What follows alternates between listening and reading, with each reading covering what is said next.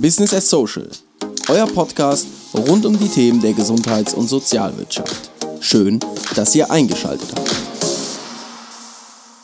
Ja, hallo und schön, dass ihr in meinem Podcast gelandet seid, der jetzt ganz neu am Start ist. Und heute will ich so ein bisschen darüber berichten, was ich so denke über den Fachkräftemangel in der Pflege und vielleicht ein paar Instrumente vorstellen, ein paar Ideen, die im sozialen Sektor anwendbar sind, um irgendwie Mitarbeiter, naja, auf der einen Seite zu halten, auf der anderen Seite aber auch zu gewinnen. Und das eben bezogen mal auf die unterschiedlichen Generationen, die da so draußen eigentlich unterwegs sind. Naja, man kann jetzt ganz klar festhalten, und da muss man auch tatsächlich gar nicht mehr so viel drüber sprechen, Sozialwirtschaft, Gesundheitswesen, jedes Unternehmen, was da draußen ist, steht vor der gleichen Herausforderung und das ist eben dieser Mega-Fachkräftemangel, der jetzt schon extrem ist und extremer wird. Das lässt der demografische Wandel auf der einen Seite gar nicht anders zu und auf der anderen Seite neben dem ist es so, dass immer weniger den Weg in die Pflege einschlagen. Das heißt, Unternehmen müssen jetzt irgendwie versuchen, das Beste aus der Situation zu machen. Hört sich irgendwie seltsam an, ist aber so. Sie müssen sich irgendwie rüsten und vorbereiten. Und das schafft am Ende dann einen Mehrwert, hoffentlich einen nachhaltigen Mehrwert für die Unternehmen selbst, aber vor allen Dingen auch für unsere Gesellschaft.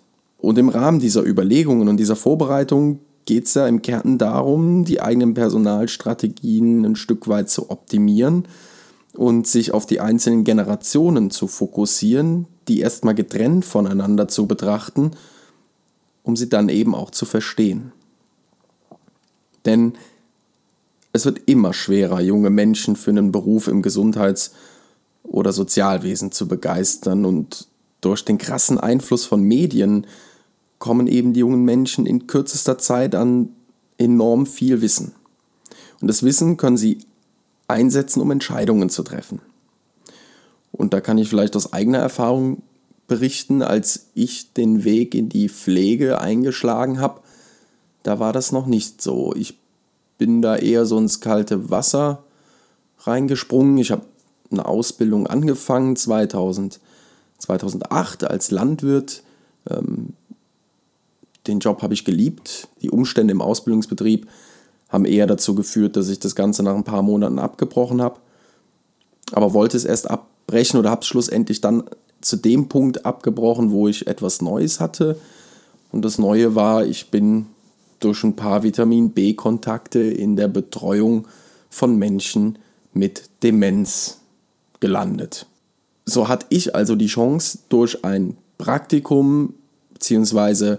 durch ein FSJ und auch einem anschließenden Zivildienst meine eigenen Erfahrungen zu machen, was es heißt, alte Menschen zu betreuen und mit alten Menschen Zeit zu verbringen, aber sie auch tatsächlich in sehr intimen Situationen irgendwie tatsächlich zu begleiten und da irgendwie ähm, mein, tatsächlich meinen Arbeitsalltag mit unangenehmen Gerüchen ähm, und teilweise unangenehmen Aufgaben zu vollbringen, habe aber die Chance gehabt zu erfahren und wirklich am eigenen Leib zu erfahren, und das ist der große Unterschied zur jetzigen Generation, am eigenen Leib zu erfahren, was es heißt, wenn diese Gefühle ausgelöst werden, wenn mehrere Menschen dir absolute Dankbarkeit gegenüber darbringen und dir auf welchem Wege auch immer mitteilen, hey, es ist schön, dass du da bist und es ist verdammt gut, dass du mir gerade helfen kannst.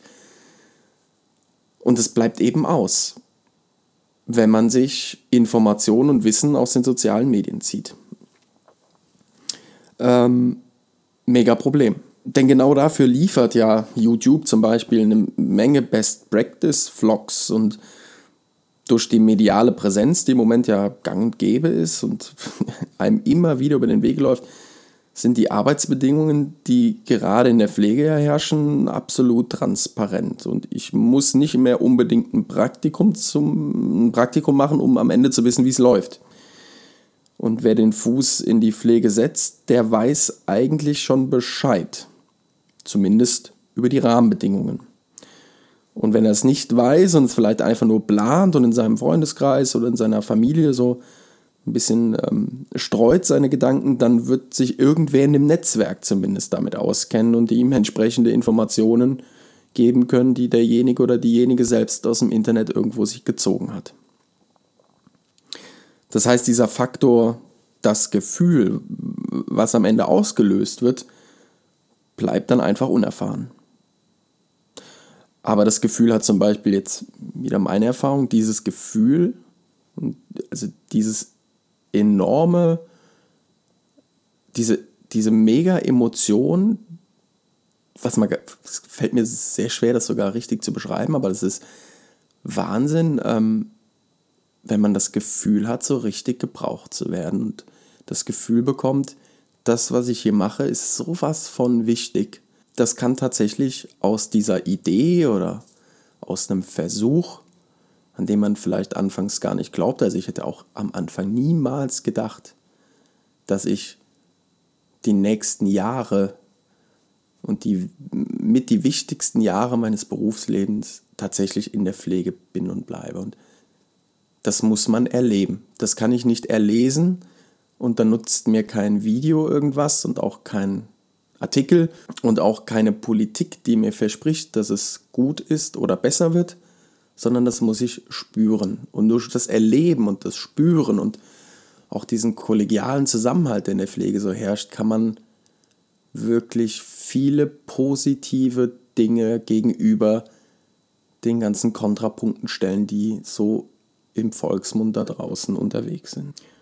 Was dazu kommt, ist natürlich, dass die Gehälter jeglicher Branche im Moment im Internet total transparent sind und naja, super simpel zu finden und jeder Arbeitgeber ist eigentlich bewertet und naja, was so an möglichen Perspektiven nach einer Ausbildung drin sind, das kann man alles erlesen. Und wenn ich mich mit Berufen im Internet auseinandersetze und vielleicht auch an dem Punkt bin, wo ich nicht so genau weiß, wo geht die Reise hin, vielleicht habe ich gerade meinen Realschulabschluss ähm, gemacht und habe eigentlich keine Idee, dann komme ich natürlich im Internet auch in Kontakt mit hunderten Berufen. Da sind zum Beispiel Unternehmensberater, die verdammt häufig unterwegs sind und in großartigen Hotels schlafen und auf der anderen Seite kommt man immer wieder in Kontakt mit Influencern, die damit sogar ihr Geld verdienen, also irgendwie so vermeintlich sogar von zu Hause aus.